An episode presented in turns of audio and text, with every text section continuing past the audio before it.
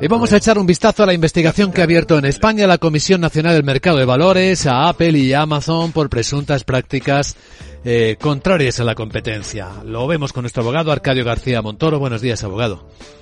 Buenos días, Luis Vicente. ¿De qué hablamos?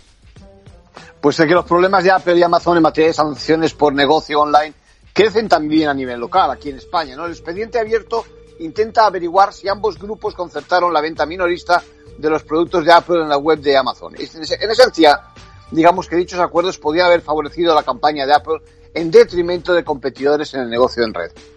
¿Cuál es el siguiente paso ahora?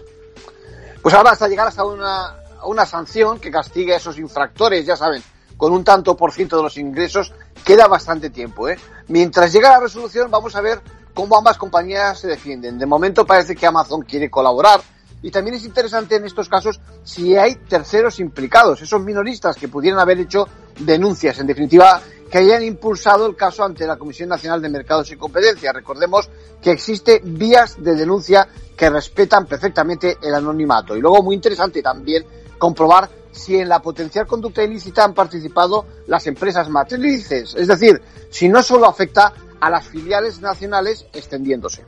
En conclusión, pues el movimiento legal ya saben que va dirigido a beneficiar a los consumidores. Lo que pasa es que directamente, directamente no supone una ventaja.